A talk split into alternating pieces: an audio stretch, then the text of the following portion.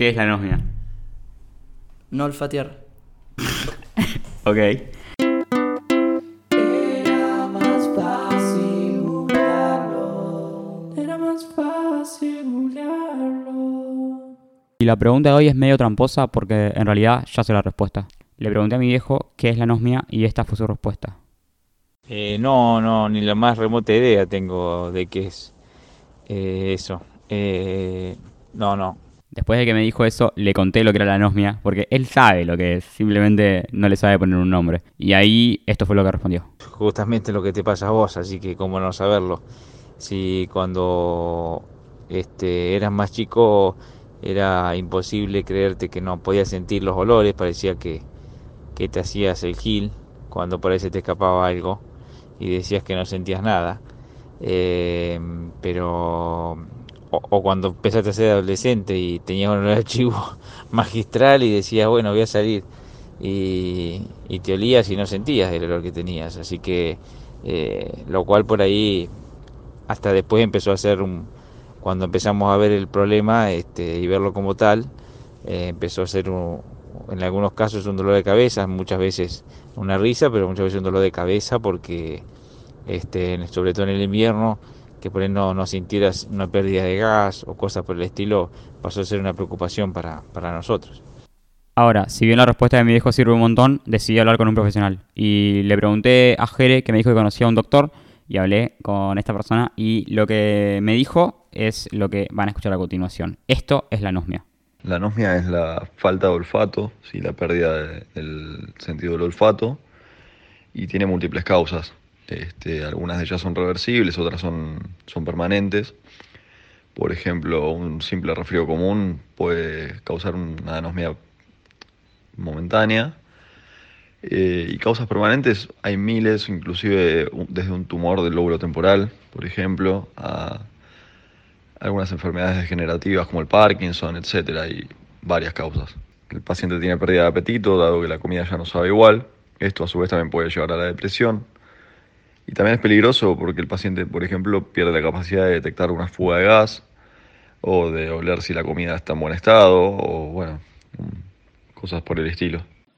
Como prefiero no pensar que quizás tenga Parkinson o un tumor cerebral, hablé con Kata, que tuvo un novio que es anósmico y no niego ni afirmo ser yo ese exnovio.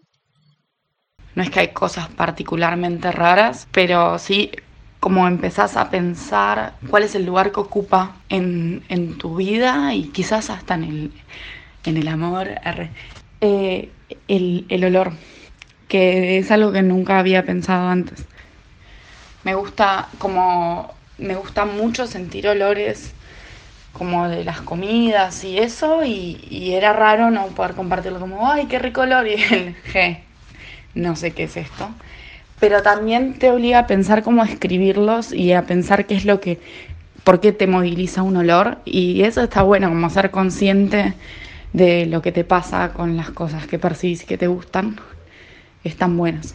Después quizás algo negativo podría ser eh, hay como un, componente muy fuerte de- de- del vínculo amoroso, creo yo, eh, en los olores, como de cómo percibís al otro. Eh, como casi biológico, como toda esa movida de las feromonas, eso de lo que tampoco sé nada eh, y que no googleé, pero, mm, pero hay, había hay como una cosa de, de sentirle al otro el olor y que el otro te sienta tu olor, como una cosa medio primitiva. Ok, eh, ahora voy a hablar con Bernie. Bernie es un capo, ya lo conocen todos, están todas las grabaciones de este podcast. Y con él hablé sobre tips que me puede dar y cuáles son las ventajas o desventajas de ser mi amigo. Y cuando estás con un grupo de gente tenés un tema de conversación. Él no huele. Pero eso es muy rompehielo, porque por ahí aparte alguien no, no, no sabía que existía una enfermedad y le puedes contar, está buenísimo. También eh, está bueno porque te pregunta, che, esto tiene, esto tiene olor a feo y le puedes mentir. y el chabón va con una remera con feo olor a un lugar importante y no sabe. No, mentira, jamás te haría eso. No sé, ahora tengo miedo. No, no. Es que yo, yo cuando me enteré que vos tenías anosmia, dije re. Y me dijiste, checa, tanto si somos amigos te voy a dar cosas para oler. Yo dije, qué divertido. Y nunca me das cosas para oler. Entonces es como, dale, boludo, dame cosas para oler. Quiero hacer mi trabajo. Pero si te doy algo que tiene mal olor, ¿no, no te enojarías, ponele? No, para nada, es la gracia. Ok, ahora llegó la parte de agradecer a la gente. Quiero agradecerle a Bernie porque me está ayudando a grabar todo esto, aparte de responder mis preguntas, y es un capo. Escuchen cosas piolas, por favor, es el mejor podcast del mundo. También le quiero agradecer a Bianca, que me ayudó también con las preguntas, y ella también hace un podcast acá en Drama que se llama La La Land, que por favor vayan a escucharlo. Eh, también le agradezco a Kata, que aparte de ser mi ex novia, también es una gran amiga. Gracias Kata por responder las preguntas. Gracias a mi viejo, porque nada, siempre está cuando le quiero hacer preguntas. Y esta semana me hizo mucho el aguante cuando yo te quería alquilar un departamento. Así que gracias, pa.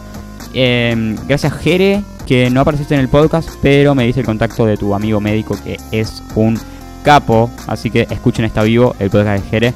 Y escuchen Roberto, el nuevo podcast de drama, que también hace Jere. Eh, creo que no tengo que agradecerle a nadie más, pero nada, por favor suscríbanse a tinyletter.com barra drama, escuchen todas las cosas hermosas que hacemos y estén atentos. Tenemos que inventarnos drama. Mami. Si tienen anosmia, vayan con Brian, es un capo, guacho. Eh, recomendado por un anósmico que no se atendió con él, pero que habló con él por teléfono y claramente es el médico que querés en tu vida.